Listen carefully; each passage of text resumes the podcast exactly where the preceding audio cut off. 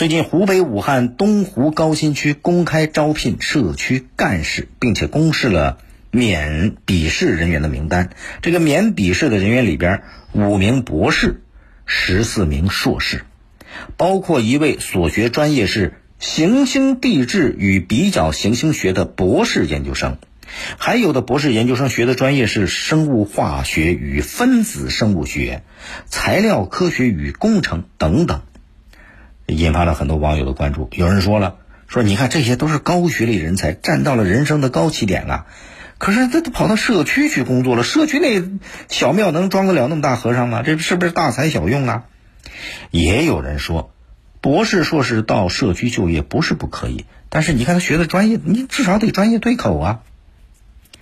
事实上，高学历人才进社区不是第一次引发大家关注。你比方说那个叫罗林娇。呃，他是毕业于哈佛大学生物物理系的一个博士后。这罗林娇二零一八年出任了深圳南山区桃园街道办的副主任。还有武汉大学的一个重点实验室博士后叫童文平，后来呢，他考进了西湖区灵隐街道庆丰社区去干社工，一直干到现在。去年八月，杭州市余杭区街道招了八个人，我在节目里边跟大家说过，这八个人也全都是清华北大的博士硕士。这种事儿好像比较普遍了。网友每一次关注，更多的博士、硕士走进了基层，这说明什么？一个人他可能盲目，但是一批博士、硕士，那人家不是盲目的，人是理性的选择。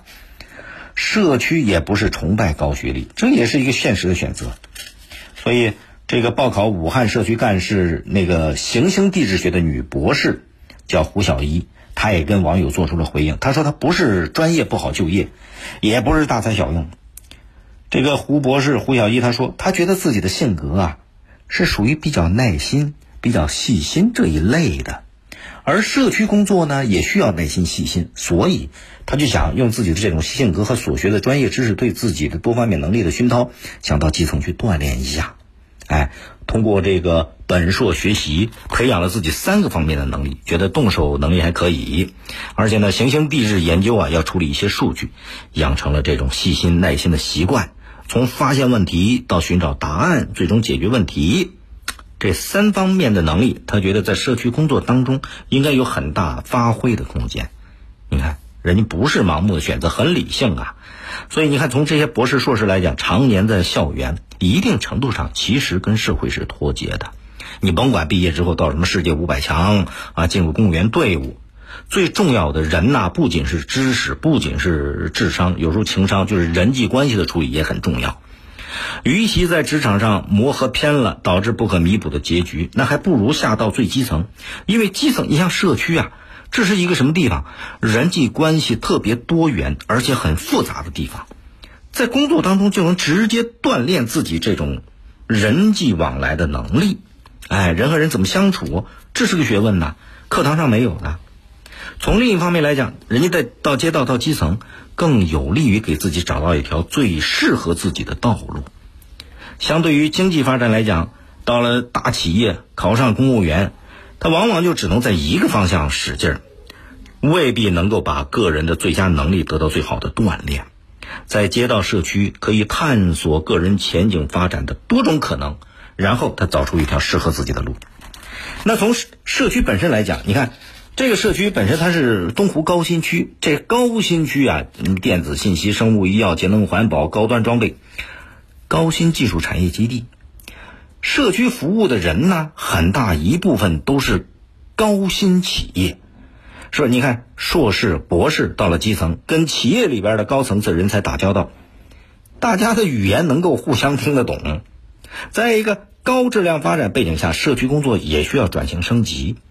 现在都讲智慧城市，社区也是智慧社区，这是一个发展方向。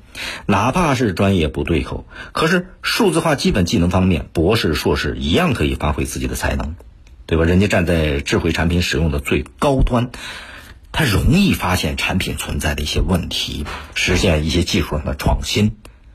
再一个，就是提高社区工作人员的整体素质，完善公共服务水平。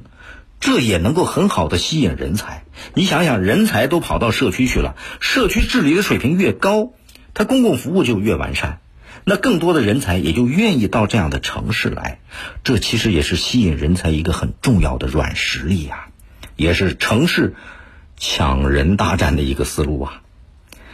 更多内容请下载荔枝新闻和我苏客户端，你也可以关注江苏新闻广播的官方微博、微信。更多广播节目优选音视频和大蓝鲸商城，请登录大蓝鲸 APP。大林评论在大蓝鲸上推出音频产品，每天更新，欢迎搜索订阅收听。再会。